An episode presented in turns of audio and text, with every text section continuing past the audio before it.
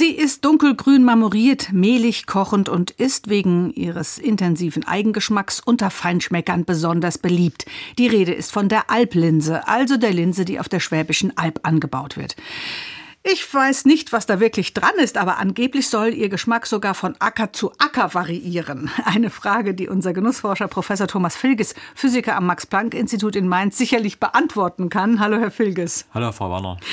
Herr Filges, dass die Linsen, die Alplinsen, besonders nussig schmecken und gut für Eintöpfe sind, ist unbenommen. Aber kann man tatsächlich die unterschiedlichen Äcker herausschmecken oder ist das Legendenbildung? Also für mich ist das Legendenbildung. Ich kann es nicht und ich habe immer noch ein feines Näschen. Also insofern ähm, gehe ich davon aus, dass es vielleicht möglich ist. Also wenn man wirklich unterschiedliche Anbaugebiete hat, also wirklich komplett unterschiedliche Böden. Aber ob sich das dermaßen stark in den Früchten sozusagen niederschlägt, das entzieht sich meiner Kenntnis. Was unterscheidet denn aber genau die Alplinse von anderen Linsen? Ja gut, ich meine, das ist schon ein raueres Klima. Also insofern ist es natürlich deutlich verschieden von Linsen, die zum Beispiel jetzt in wärmeren Gebilden und auch in, in, in sag mal, in Südfrankreich zum Beispiel angebaut werden, in Spanien, in Italien und auch im Orient. Also Türkei ist ja auch ein großes Linsenanbaugebiet. Und insofern hat man schon deutliche Unterschiede. Die ist also schon irgendwie kerniger, nussiger. Die kann man auch tatsächlich auch gekocht, ohne Beilage ist die schon wirklich gut. Und deswegen ist auch gute Grundlage eben auch für so Wintersalate und für solche Herbstsalate.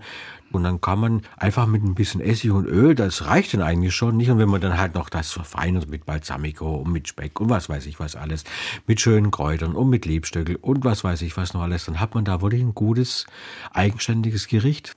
Also November und Dezember sind so die richtigen Wochen für diese Alplinsen, sagen Sie. Ja, man kann die eigentlich immer ganzes Jahr essen, aber ich bevorzuge sie dann immer wirklich in den Monaten, wenn es eben kaum Gemüse gibt oder wenn das Gemüse langsam aus wird. Und dann sind die eigentlich immer gut eigentlich zu haben. Dann kann man da mal reingreifen die sind ja kleiner, die sind also wie die Tellerlinsen, die sind ja deutlich kleiner als die Tellerlinsen. Das heißt also, dass wenn man sie nicht einweicht, braucht man nicht länger als 20 Minuten. Und dann sind sie eigentlich gar. Das heißt, gar sind sie noch einen leichten, harten Kern. Al dente kann man das bei Nudeln nennen, Pasta nennen. Und insofern, dann sind sie auch nicht zerfallen. Und dann sieht man auch die einzelnen Linsen noch, also nicht als Brei, sondern als einzelne Linsen. Dann hat man noch so ein schönes Texturgefühl im Mund. Das ist dann schon nicht schlecht. Also Sie würden die Alplinsen gar nicht einweichen? Ich weiche ein, um einfach die Kochzeit noch ein bisschen zu verringern, aber jetzt nicht so wie es andere Hülsenfrüchte dann über Nacht, sondern da reicht eigentlich ein, zwei Stunden reichen da schon, um den gewünschten Effekt zu bekommen. Warum sind Hülsenfrüchte und damit ja auch die Alplinsen so gesund? Ja, es sind also kleine Bömmchen, was eben Mineralien anbelangt, was eben diese Mikronährstoffe anbelangt. Und sie haben natürlich extrem viel Ballaststoffe, das muss man auch sagen. Das ist schon rundum einfach für das Mikrobiom im Darm ist das eigentlich eine gute Sache. Und sie haben natürlich Mikronährstoffe, die eben doch wirklich sehr gut sind. Der Klassiker im Schwabenland wäre ja Linsen mit Spätzle und Seiten, also mit Würstchen. Sie kombinieren aber, Herr Filges, die Alplinsen ganz anders. Ja, Wie denn? Linse mit Säudewürstel, das, das habe ich zu oft gegessen im Leben und insofern ist mein Bedarf daran gesättigt. Deswegen mache ich es halt immer gern auch teilweise auch tatsächlich vegetarisch, das heißt also nur mit dem mit Gemüse.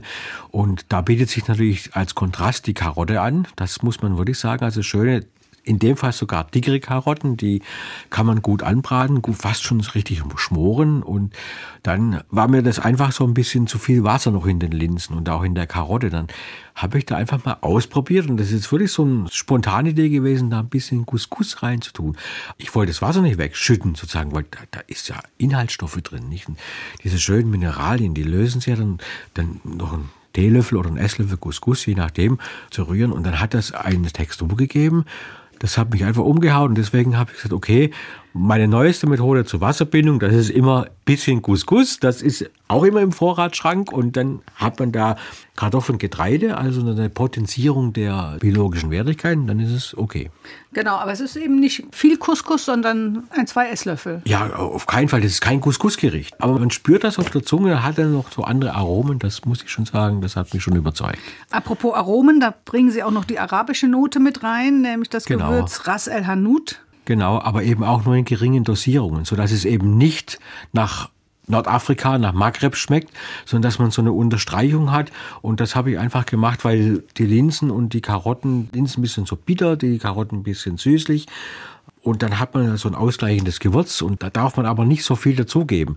Nur so ein bisschen unterstreichen, da weiß kein Mensch, wo das eigentlich herkommt.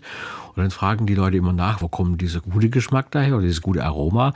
Und sagen, oh, es ist ein Hauch des Ras el. Dann werden, gehen immer die Augen auf.